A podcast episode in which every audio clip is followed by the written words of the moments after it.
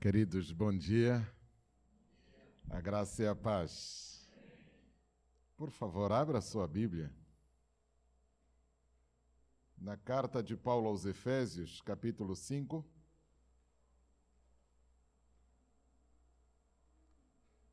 Carta de Paulo aos Efésios, capítulo 5. Eu vou ler do versículo 31 até o final do capítulo.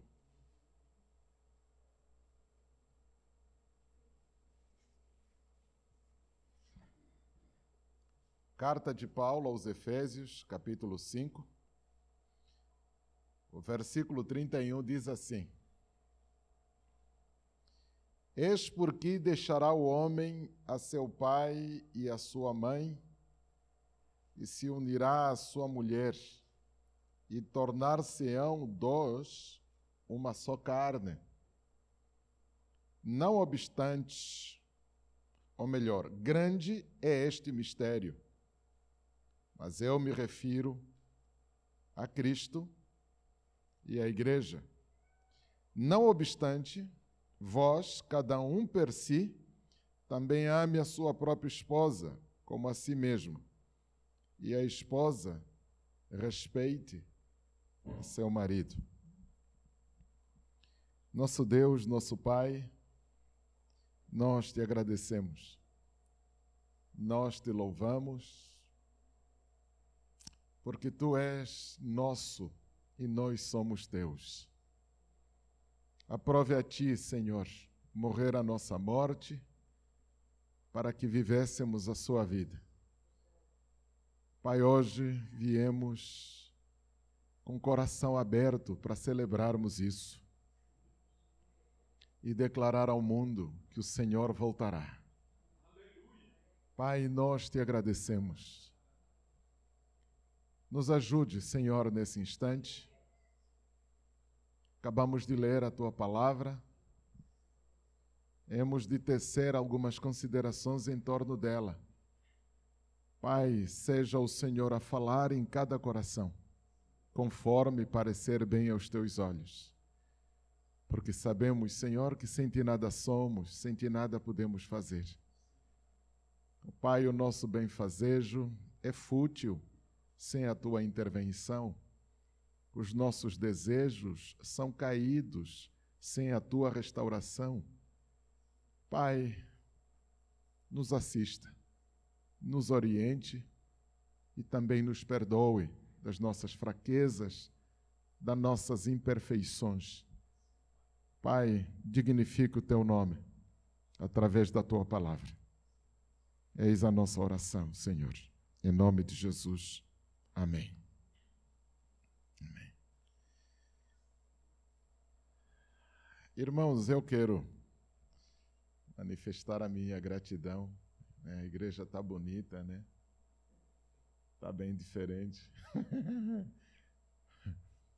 é, é, é, muito estranho, gente. O que a gente está vivendo é muito esquisito, cara. Não tem, não tem palavras. É muito estranho. Mas no meio desse estranhamento a gente precisa, né, se posicionar. Ver essas caras familiares, aí a nossa ah, muito bem. Algumas caras que a gente não via há tanto tempo. Eu vi a nossa irmã. Ah, está ali atrás. Muito bem. Aí. As nossas anciãs da igreja, né, que estavam impossibilitadas de participar das nossas celebrações. Ver, ver essas colunas aí, a gente é, se sente bem servidos, né? Estamos bem servidos pelo que agradecemos. Ah, gente, ah, eu estou aqui com um desafio de falar de um assunto batido: famílias restauradas.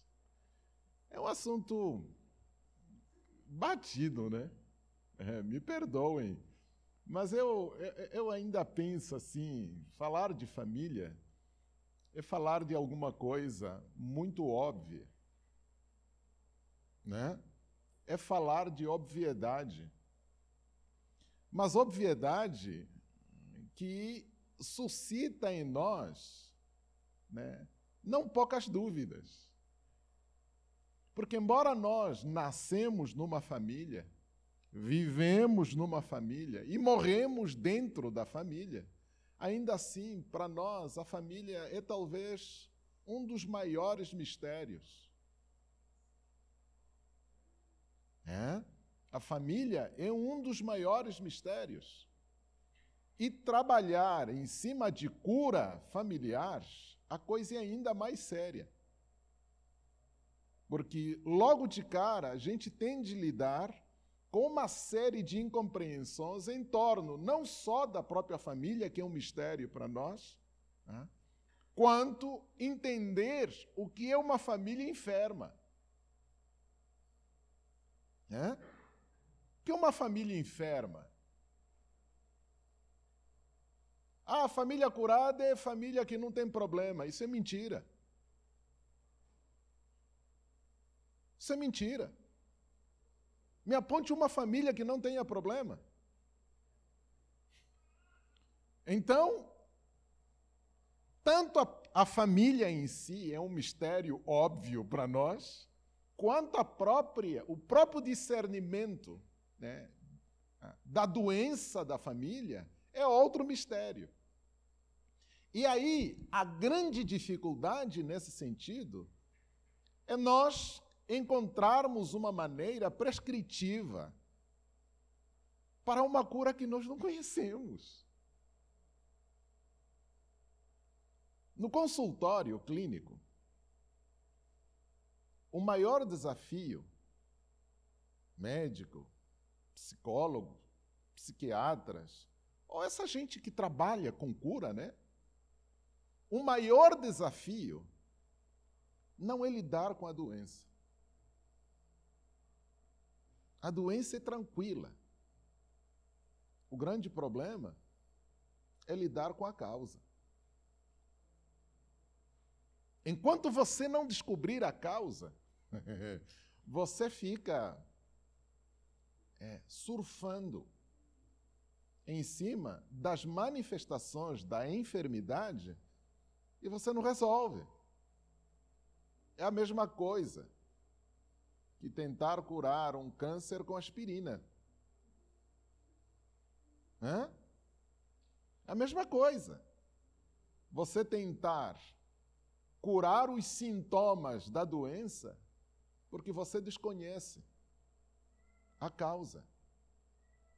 Então, quando eu me pego pensando nessa coisa óbvia que se chama família, mas que ao mesmo tempo é um mistério, somado ao problema da doença que carece de ser curada, então eu confesso, estou diante de um dilema significativo. Mas me permitam, à luz do que aqui está, nesses versículos que eu acabei de ler, tecer algumas considerações. E eu queria começar pensando da seguinte maneira: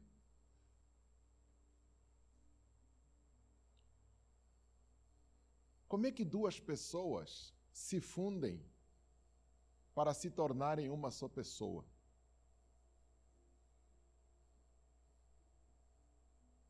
Né? Como fundir duas pessoas para que se tornem uma pessoa só? A grande ilusão com que eu cresci foi sempre de pensar na hora em que o, o pastor, o juiz de paz, ou seja ele quem for, declara, né, faz aquela declaração, pelos poderes que me foram investidos, eu vos declaro marido e mulher. Aí aconteceu a fusão. Eu pensei assim durante muito tempo. Até me casar e descobrir que não é bem assim. é verdade. Não é bem assim. Né? Não é bem assim. Você não se funde e se torna uma só pessoa na hora em que o, o pastor te declarou marido e mulher, ou o juiz te declarou marido e mulher. E, aliás, a experiência nos tem mostrado que tem gente que vive junto a vida inteira, nunca se tornará uma pessoa. É? Vão viver toda uma vida, 30, 40, 50 anos. Viveram como bons companheiros, bons amigos, mas não como uma pessoa só. Quando eu leio, grande é este mistério, é justamente a partir daqui que começam as minhas preocupações. Como tornar duas pessoas numa pessoa só?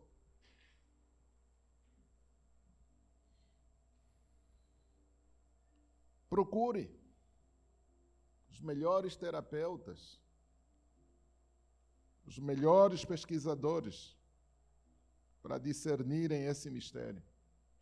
O dia que você encontrar alguém que decifrou a fórmula dessa fusão, nos avise. Nos avise. Porque não é bem assim. E engraçado, assim como tem gente que vai para o altar, sai do altar e continuam duas pessoas vivendo juntos, também a gente encontra pessoas que, quando chegam no altar, elas já são uma pessoa só.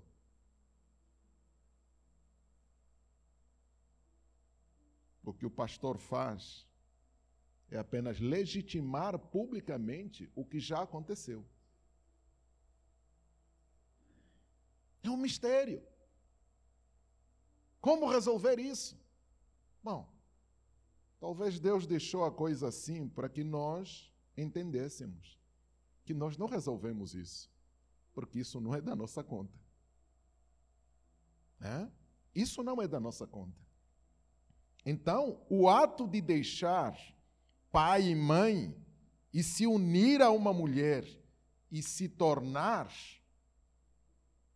uma só pessoa, não é coisa que eu resolva da noite para o dia, não é coisa que eu faça porque eu gosto, não é coisa que eu faça porque senti uma coisinha aqui no peito. Ui, ui, ui. Uma química. Não é disso que se trata. Não é disso que se trata. A coisa é um pouquinho mais séria em relação a isso. Então, se eu conseguir discernir isso, é claro que eu consigo vislumbrar prováveis doenças em torno da questão do casamento. Bom, Vamos lá então pensar um pouquinho juntos. Quem celebrou o primeiro casamento foi Deus. E essas palavras que Paulo reescreve no seu texto, deixará o homem seu pai e a sua mãe. Essas palavras foram proferidas pela primeira vez por Deus em Gênesis capítulo 2. Foi Deus que proferiu essas palavras. E Paulo aqui só reescreve isso daqui. Então, o casamento não é uma instituição humana. O casamento, a família não é uma instituição do Estado. Porque quando o Estado não existia, a família já era. E quando o Estado deixar de existir, a família ainda continuará sendo família. A primeira instituição de que se tem notícia na história é a família. E não é família porque os homens o fizeram, é família porque Deus o fez. Agora, como família, engraçado que não existe nenhum modelo na natureza que lhe sirva de referência. Essa é a outra coisa. Né? Na natureza não existe nada que lhe sirva de modelo. Porque o modelo de família, pelo menos até onde a gente compreende e até onde as nossas condições de estudar o assunto nos levaram, ah, nos levam a essa conclusão. Não existe nenhum modelo na natureza que sirva de referência à família. No entanto, o modelo para a família continua sendo aquele que a celebrou pela primeira vez: Deus. Deus é o modelo de referência para a família. Isso quer dizer o quê? Isso quer dizer tão somente que a família, como tal, é um protótipo de quem Deus é. é? A família é um, é um, é um, é um esquema, né? é, um, é um esboço, é uma cópia pálida de quem Deus é. Então, já posso dizer, sem medo de errar, que uma família plenamente sadia é aquela em quem nós vemos Deus. Então, família sadia é aquela em quem nós vemos Deus. Porque a família, como tal, é uma cópia, é um protótipo de quem Deus é. Por isso o texto lá em Gênesis vai dizer: façamos, Deus falando acerca de nós, façamos o homem segundo a nossa imagem, conforme a nossa semelhança. Ponto. Só que aí a criação do homem não é o homem pessoa, não é o homem indivíduo do sexo masculino. É o homem enquanto unidade plural. Macho e fêmea os criou. É unidade plural. Por que unidade plural? Porque é isso que Deus é. Porque é isso que Deus é. Deus é unidade plural. Nós o invocamos no singular, mas ele não é singularidade, ele é plural na sua essência. Então, extrapolar os limites dessa pluralidade é o crime que nós cometemos dentro do casamento, dentro da família. Então, Pai, Filho e Espírito Santo são três pessoas que comungam da mesma essência e da mesma substância. E aí o João vai dizer que esses três são um só. Então, na hora em que a gente olha para uma família e vê o pai, vê a mãe e vê os filhos, como substâncias atômicas reunidas, é claro que a gente está vendo alguma coisa que não está legal.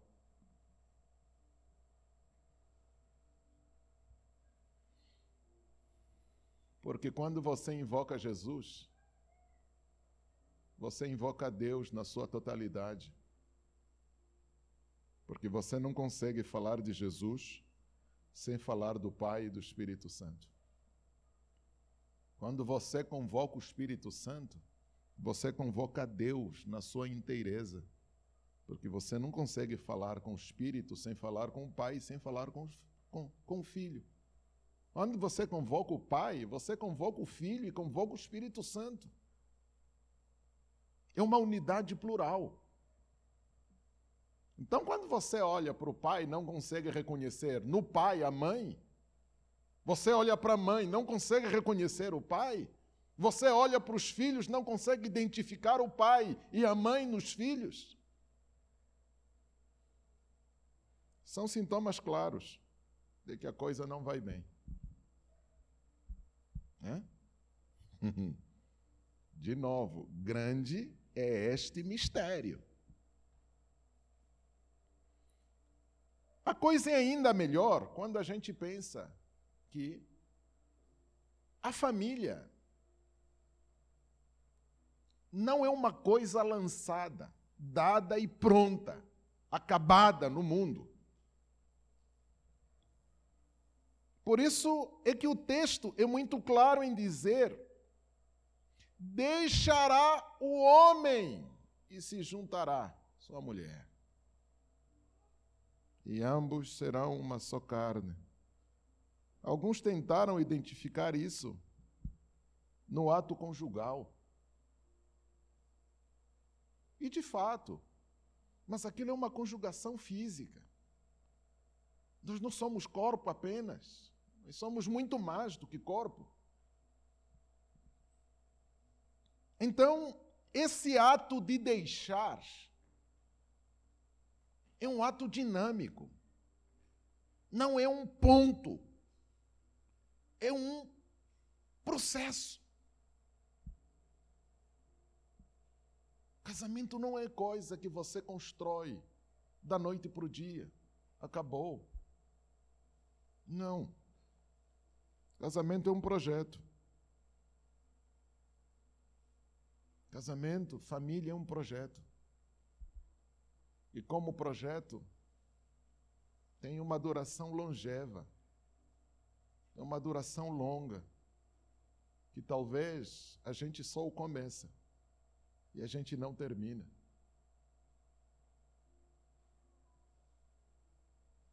Mas alguns sinais são evidentes à medida em que o processo vai acontecendo. Primeiro, na execução de qualquer projeto, o projetista tem de prever possíveis tropeços, acidentes, possíveis erros, falhas no percurso.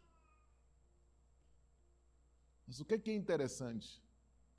Na hora em que a gente está projetando, a gente já faz os cálculos com uma margem de erro. Pergunte a qualquer projetista. Está aí o nosso Alex, o expert nessas coisas de, né, de projetos, de informática e coisas. A gente já trabalha com uma margem de erro. No dia em que os nossos pais tropeçaram, essa margem de erro, ela entrou no projeto chamado família.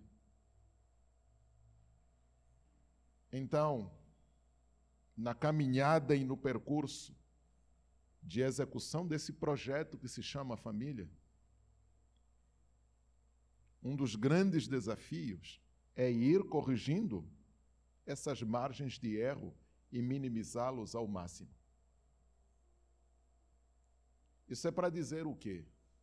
Se você casou pensando, ou se você é de uma família pensando que a minha família estará sadia o dia que ela não tiver dificuldades e problemas, meu irmão, você está enganado, está equivocado, você não entendeu o que é ser família. As dificuldades vão assolar a sua casa o tempo inteiro e não tem para onde escapar. Os problemas e as dificuldades vão lhes bater na porta a vida toda. Só que tem uma coisa: as mesmas dificuldades e os mesmos problemas que levam as famílias de alguns a ruírem, são essas mesmas dificuldades que vão tornar a sua família mais sólida.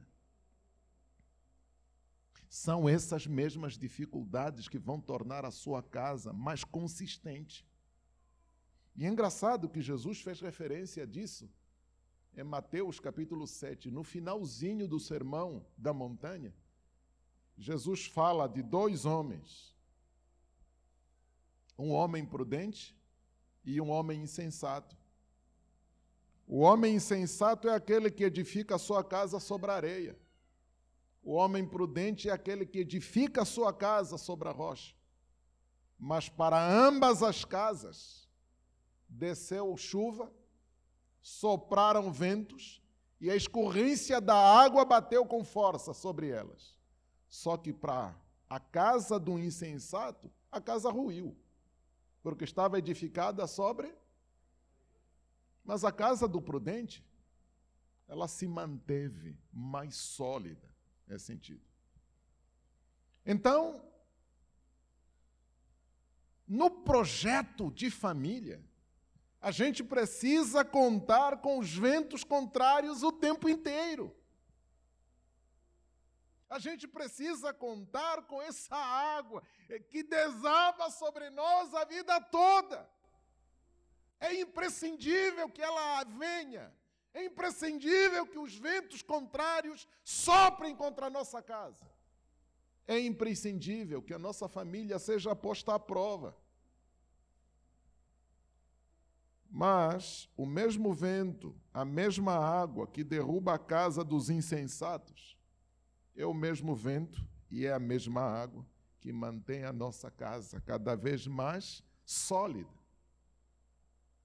Outro dia, uma mãe me ligou desesperada, né, porque o irmão estava brigando com a irmã, e aí a mãe desesperada, Pastor Elias, o que, que eu faço? Me ajude, não sei mais o que falar. Já ralhei, já, já, já, já, já, já, já, já, já. E fez a lista das coisas que ela já fez. E os meninos continuam brigando. Ela me ligou desesperada porque os dois tinham brigado e saíram aos tapas.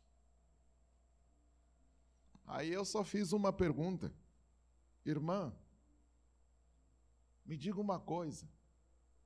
Quando um dos irmãos sai para uma jornada relativamente longa, como é que o outro fica? Aí ela disse: Ah, o outro fica quase doente, sente falta. Aí eu disse: Então, deixa eles brigarem. Deixa brigar. Pastor, não estou entendendo. Deixa brigar. É assim que eles estão consolidando e fortalecendo os vínculos que os unem. A minha irmã mais nova, a irmã que eu puxei, nós éramos como gêmeos, porque a diferença entre nós é de meses. Meses. Mas a gente a vida toda brigou. Mas a gente brigava bonito. É. Mas pergunta se um deixava o outro. Eu me lembro, a gente ia para a escola, cinco, seis aninhos. Eu pedia para ela passar à frente ou ficar atrás. Aí um dia ela disse, mas por quê? Aí eu disse, vão pensar que a gente está namorando. Jesus, que saudade desse tempo.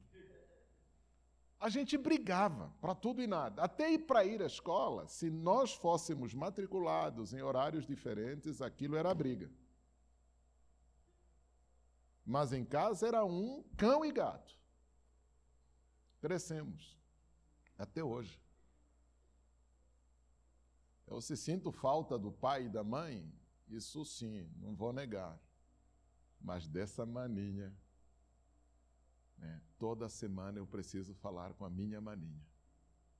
Como é que construímos esse laço? Através dessas coisinhas né, que a gente fez na infância. Então deixa. É problema? Sim, é problema. Eles não brigando. É problema, é problema. Mas deixa que eles briguem eles só estão selando os vínculos que eles vão, que os vão manter o resto da vida. Então, alguns problemas, sejam eles quais forem, dentro da nossa casa, são bem-vindos. Porque põe a nossa casa à prova. Nós avaliamos qual é o tipo de alicerce que está lá embaixo. Se é rocha de fato, ou se é areia. Se é areia. Como é que você vai saber se o seu alicerce é sólido? É bom que bata lá um vento bom, gostoso. É bom que as águas batam sobre aquela casa. E é bom que a chuva desça sobre ela. Do contrário, você nunca vai saber. A segunda coisa interessante nesse sentido, em termos de projeto, é que com o tempo, o projeto vai ganhando forma. Quando você começa a preparar o chão para levantar um edifício, aquilo é um lixo só. É ferros de um lado, areia do outro lado, tijolos não sei aonde, argamassa, os carros. É uma confusão só. Na cabeça de quem não sabe o que aquilo vai ser, aquilo é confusão. Aquilo é bagunça total. Mas à medida em que o tempo vai passando, as coisas vão ganhando sentido. Aquele lugar que parecia um lixo, um nojo, né? até criadouro de mosquito do, da dengue e outras coisas, de repente, alguma coisa monstruosa começa a se construir naquele espaço.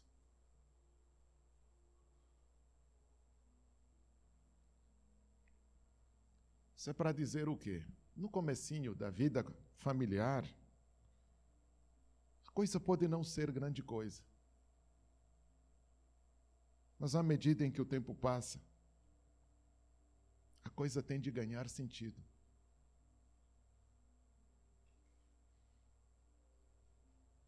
Eu disse isso uma vez e eu vou repeti-lo. Um casamento bem-sucedido não é aquele onde a gente avalia pela geladeira, geladeira lotada, cheia de closet, tudo alinhado, bonitinho. Não é assim que eu avalio uma família bem-sucedida. Eu avalio uma família bem-sucedida pela aparência do casal. Porque com o tempo, um vai ficando parecido com o outro. que legal isso. À medida em que o tempo vai passando, a família bem-sucedida, você vai descobrindo que um vai ficando parecido com o outro. Maneira de pensar, maneira de falar, maneira de agir. E às vezes até fisionomia.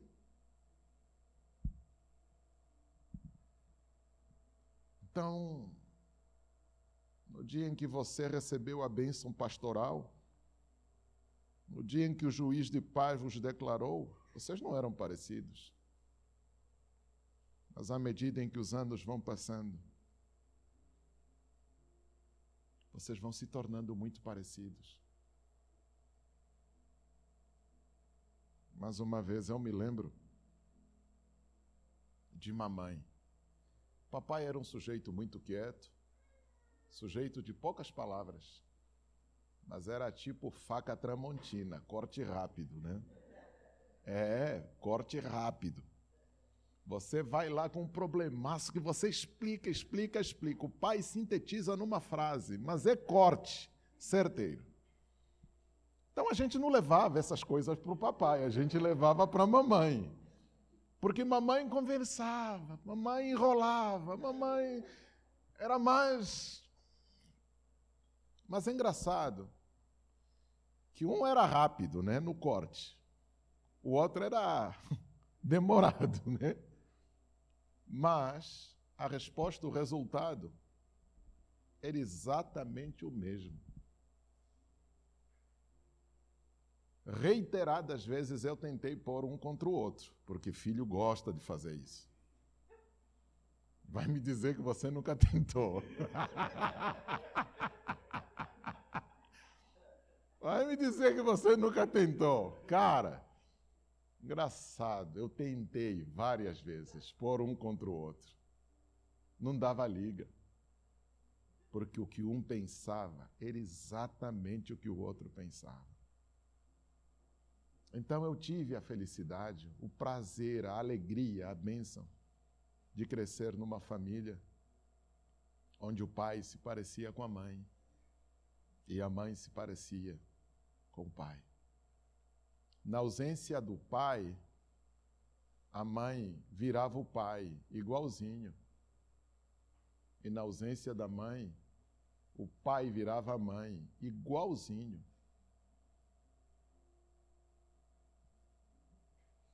Isso não acontece da noite para o dia. Isso não acontece no estalar de dedos. Isso não acontece porque o pastor já deu a bênção no seu casamento. Isso é coisa que você vai construindo de dia a dia. E há quem diga que a última coisa a se converter é o bolso, né? É o bolso, é o dinheiro. Muitas famílias. Não, é meu dinheiro. Uh -uh. Não. Numa família fundida, não existe mais o meu. Só existe o nosso. Então, isso não é coisa que você faça no estalar de dedos. Isso é coisa que vai acontecendo com o passar do tempo. É como construir um edifício. Os alicerces estão lançados porque a bênção foi dada. Agora, a cada dia, eu preciso colocar esses tijolinhos para levantar o edifício. E esses tijolinhos não são tijolinhos de dinheiro, mais dinheiro, menos dinheiro. São tijolinhos atitudinais. É atitude. É a maneira como você lida com o outro. E aqui, o texto nos dá duas dicas. Para o homem, é a maneira como você expressa o seu amor pela sua esposa. E para a esposa, é a maneira como você reverencia o seu marido. É desse jeito que a gente vai construindo, vai colocando os tijolinhos nesse grande edifício. Até aquele dia em que qualquer um que olhar para vocês dirá: puxa vida, vocês são tão parecidos assim? O projeto está nos finalmente. Geralmente isso chega lá, né? Então, enfim. Deixa isso para lá. Para terminar, eu quero deixar apenas três conselhos. Quero deixar três conselhos para a igreja, nesse sentido, pensando em cura. Né? Três conselhos. Através desses conselhos, eu também vou sinalizar né, algumas causas de doenças no seio da família. O primeiro conselho que eu quero deixar para a igreja é o seguinte: meu irmão e minha irmã, é imperativo que você descubra qual é o horizonte da sua casa. Qual é o horizonte da sua família? Pastor, não estou entendendo o horizonte. Tá, eu explico. O horizonte é a referência a partir da qual você valida moralmente as coisas. Horizonte é a referência a partir da qual você valida moralmente as coisas. Quando você diz que isso é bom, aquilo é bom a partir de alguma coisa. Quando você diz isso é ruim, aquilo é ruim a partir de alguma coisa. Então, essa alguma coisa que dá o valor moral é a sua referência. E aqui eu quero abrir parênteses e dizer, né? dependendo do horizonte que você tem, o valor muda. O valor muda. Ir à balada é legal? Para uns, não, não é legal. Por quê? Por causa do seu horizonte. Mas para outros já é bacana. É bacana por quê? Por causa do seu horizonte. Ir à igreja é bacana? Não, não é bacana. Isso é para o horizonte de quem acha que não é bacana. Mas para aquele que tem, cujo horizonte é diferente, pode ser bacana. Então, a primeira coisa, se, se queremos encontrar essa cura, essa restauração da família, precisamos descobrir qual é a referência valorativa da nossa casa. A partir do que nós valoramos a nossa família. Porque aqui, eu quero lhe dizer uma coisa, muito certa. Você pode encontrar miríades de, é, miríades de horizontes, miríades de referências para valorar as coisas. Mas para a tua casa, se o seu horizonte não for Deus, ai de você. Se o seu horizonte não for Deus, ai de você. É questão de tempo. Quando a chuva descer, os ventos soprarem e os rios baterem sobre a sua casa, eu duvido muito que essa casa prevaleça. E prevalecendo, eu duvido muito que a família se funda e se torna uma só pessoa. Porque em Deus é a causa primeira de toda a família, é o motivo e a razão de toda a família. Se não for ele o nosso horizonte, então a família está fora do prumo. É parede que se constrói torta. É parede que amanhã vai ruir, vai cair, com certeza. Quer manter a sua casa, a sua família no prumo, o horizonte tem de ser Deus. Só que em Deus, essa é a grande surpresa. Só que em Deus, as coisas boas não dependem do nosso agrado. As coisas ruins não dependem da nossa do nosso desagrado. Os critérios de Deus para nós são totalmente outros. Para você a coisa pode estar ruim demais, mas para Ele está jóia. Senhor, mais uma. De novo, filho, convém que você passe de novo. Senhor, está duro, está difícil. Ai, que lindo, meu filho. Né? Pensa lá, Jesus na cruz. Foi bacana? Claro que não. Mas Papai do céu vibrou. Com dor, mas vibrou, porque era necessário. Nem é que em sã consciência mandaria o seu filho na cruz.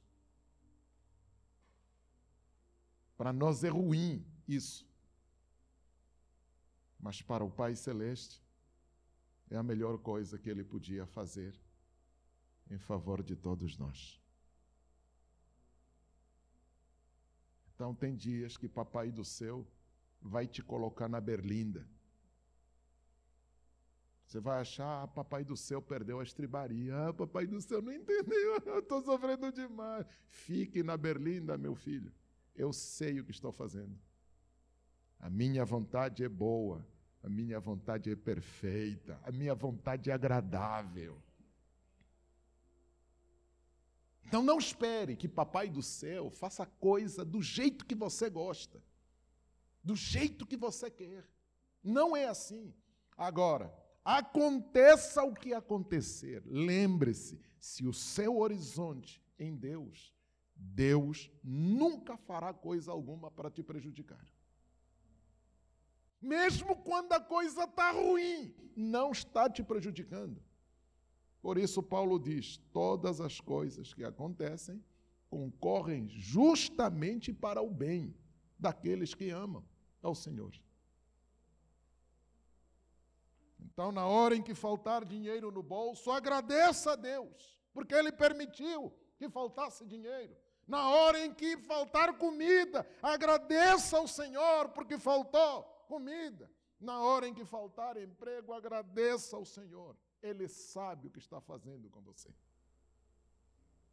Agora, se o seu horizonte for o mundão, meu amigo, você está lascado. Você está lascado, porque você vai andar no estreito com Papai Celeste. E você se prepare para as frustrações né, e outras coisas, para não dizer.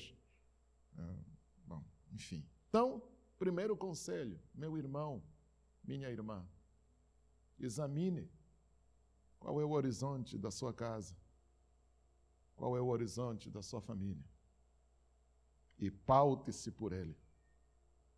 Se for o Papai Celeste, és bem-aventurado, porque acontece o que acontecer, se Papai permitiu, é para o vosso bem. Se não permitiu, é porque não era para o vosso bem. Papai do céu jamais fará alguma coisa para prejudicar um filho seu.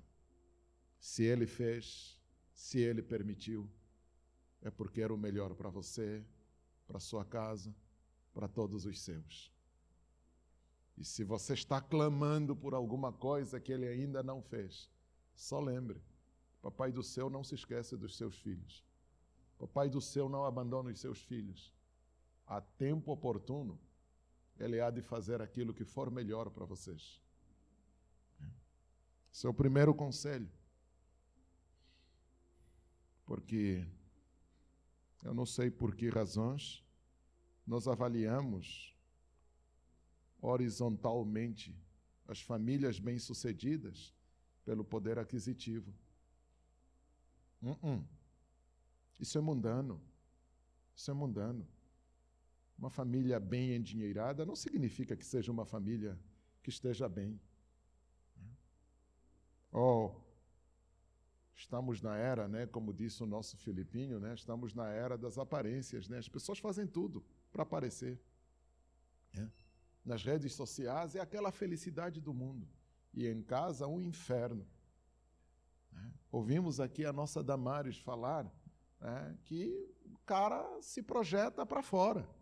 Não quer saber o que acontece dentro de casa. Às vezes, né, essa projeção para fora de casa está a evitar o inferno que a casa está. Na igreja é uma benção, uma dádiva, mas em casa dá soco na mulher, dá soco no marido. É um inferno a casa. É claro que a gente não quer né? no, nos fixarmos no inferno. É claro que não queremos. Nós queremos bus e buscamos aqueles lugares onde a gente se sente bem. A gente sente paz. Se sente paz na igreja, então o cara vai fugir de casa para vir na igreja. Se sente paz, é buscar onde ele se sente paz. Agora, para nós, cristãos, claro, é como a Damares muito bem nos brindou logo na abertura do culto. Aconteça o que acontecer, nossa família é nossa família. O que estiver bem, a gente ratifica para que fique melhor ainda. E o que estiver errado, a gente luta para melhorar. Porque todos estamos no mesmo propósito de construir casas sólidas, casas firmes sobre a rocha. Esse é o objetivo. Segundo conselho que eu quero deixar na igreja. Meu irmão e minha irmã,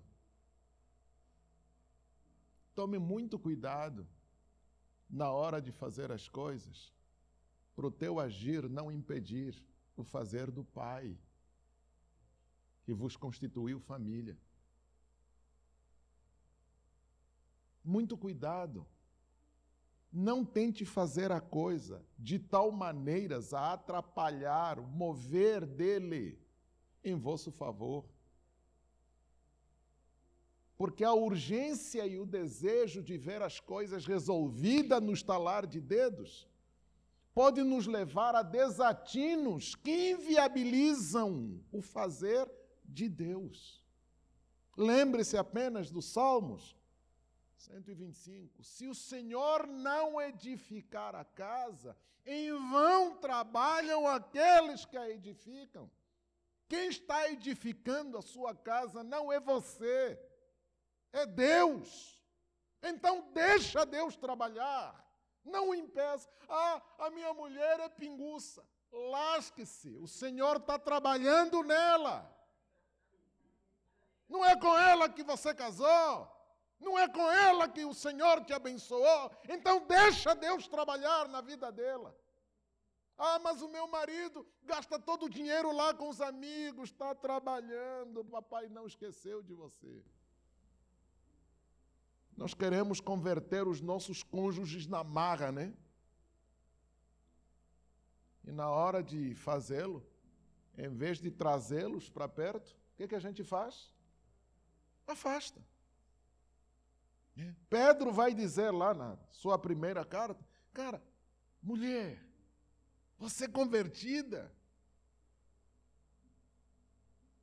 ganhe o seu marido sem palavras apenas com um bom testemunho. Não grite.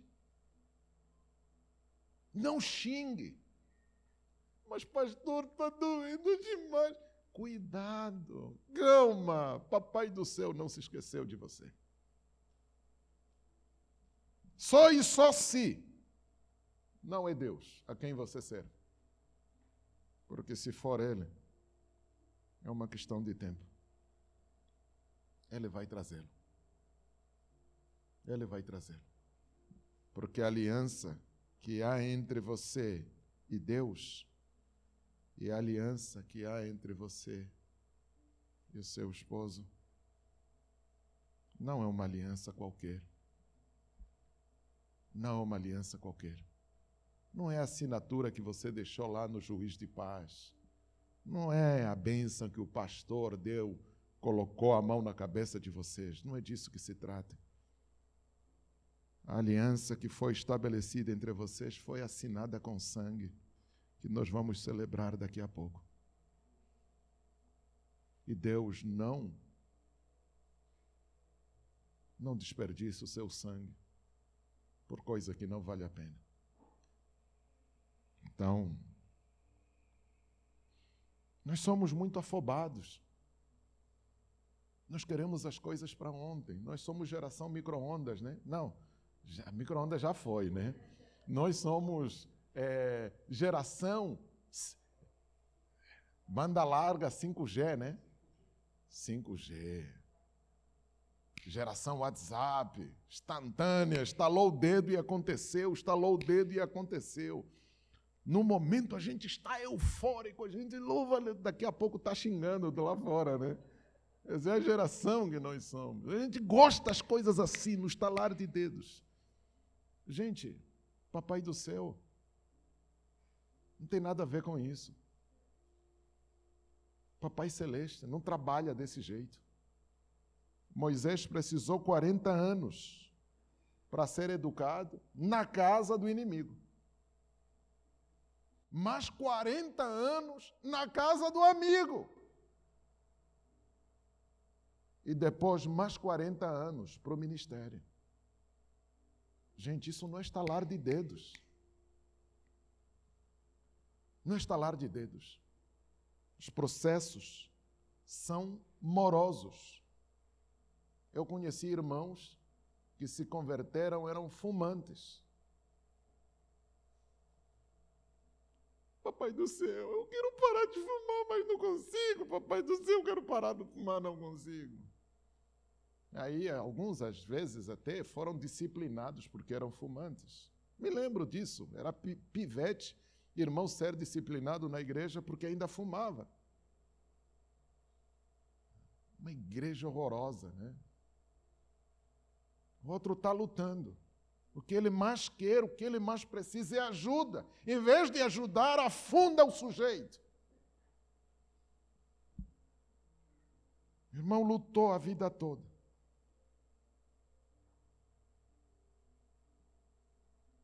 Quando ele disse: Senhor, eu não aguento mais.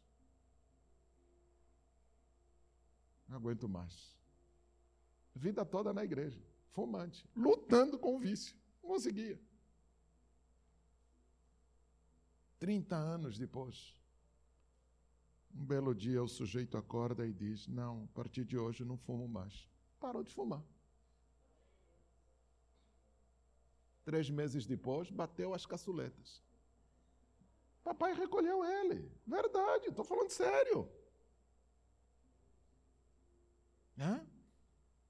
É o pastor, tem um, um pastor aqui perto, era amigo, pai de uma pessoa muito próxima. Era alcoólatra. Era alcoólatra. Pastor se converteu, já era chegado no corpo. E foi lutando a vida toda com o corpo. E morreu. O papai do céu não lhe tirou o corpo. Era dependente químico. Tem um escritor americano, Branamani, né? o Evangelho Matrapilho. É outro, né? Morreu alcoólatra. Pastor. a vida toda orando, intercedendo, para abrir mão, para ser liberto da dependência química. Morreu. Não conseguiu. O Pai do céu deixou o espinho na carne dele. Deixa esse espinho aí para te humilhar, mas me sirva desse jeito que você está. E aí nós queremos. A gente, em vez de ajudar, a gente esmaga, ou está lutando. Não está fazendo porque ele quer, está fazendo porque ele gosta. Deixa Deus trabalhar na vida dele. Paulo confessa, né? Orei três vezes, Senhor, tira-me esse espinho. Aí Deus diz: Ah, minha graça te basta, Paulinho. Não estou aqui advogando nenhum tipo de licenciosidade. Me entendam bem, não estou aqui liberando você para ir sair fazendo patifaria, porque papai do céu vai. Não é isso que eu estou dizendo. É porque podem me interpretar mal e. Mas tem casos que o sujeito vida, luta a vida toda. Alguns no final da vida, outros ainda bem antes, e alguns nem isso. O Senhor os recolhe assim mesmo como eles estão. Mas não importa como a sua família está. Ela está sendo edificada pelo Senhor. Então, deixe o Senhor fazer o que precisa. Não atrapalhe. Se não pode ajudar, também não atrapalhe. Deixa Deus fazer. Não somos nós que edificamos a nossa casa, é o Senhor que a edifica. E quando o Senhor a faz, Ele mesmo se torna o telhado da casa, né? para protegê-la, para afirmá-la, para consolidá-la. Então, meu irmão, minha irmã, não sinta medo. Não sinta medo. Tem dificuldade? Tem. Só lembre que todo mundo tem dificuldade. Tem problema? Não casquete a cabeça. Todo mundo tem problema. Ah, mas os meus parece que são piores. Não, porque são os seus, né? Isso porque você não ouviu os problemas dos outros. Vai ouvir os problemas que os outros têm. E que aqui à frente, aqui na igreja, todo mundo vê. Claro que você parece que está tudo a mil maravilhas. Sente com as pessoas e ouça. Eu, quando vejo esses idôneos aí, né, nosso irmão Raimundo, né, casado há não sei quantos anos, aqui o reverendo, casado há não sei quantos anos, nosso irmão Paulo, diácono Mangueira, casado há não sei quantos anos, Gente, cara, tenta sentar com essas pessoas. Por que caminhos passaram até chegar onde estão? O caminho foi de rosas, só rosas, rosas, rosas. Não, claro que não. Claro que não. Passaram os perrengues deles, passaram os algures, passaram os vales da morte, mas de todos eles o Senhor os preservou. Então, você seria diferente? Acredito que não. Enfrente as suas barras, os seus problemas, as suas dificuldades. Mas só lembre que quem edifica a casa não é você. Quem edifica a casa não é o seu cônjuge. Quem edifica a casa é o Senhor. Esteja aberto para o que Ele tem a fazer em vocês e através de vocês.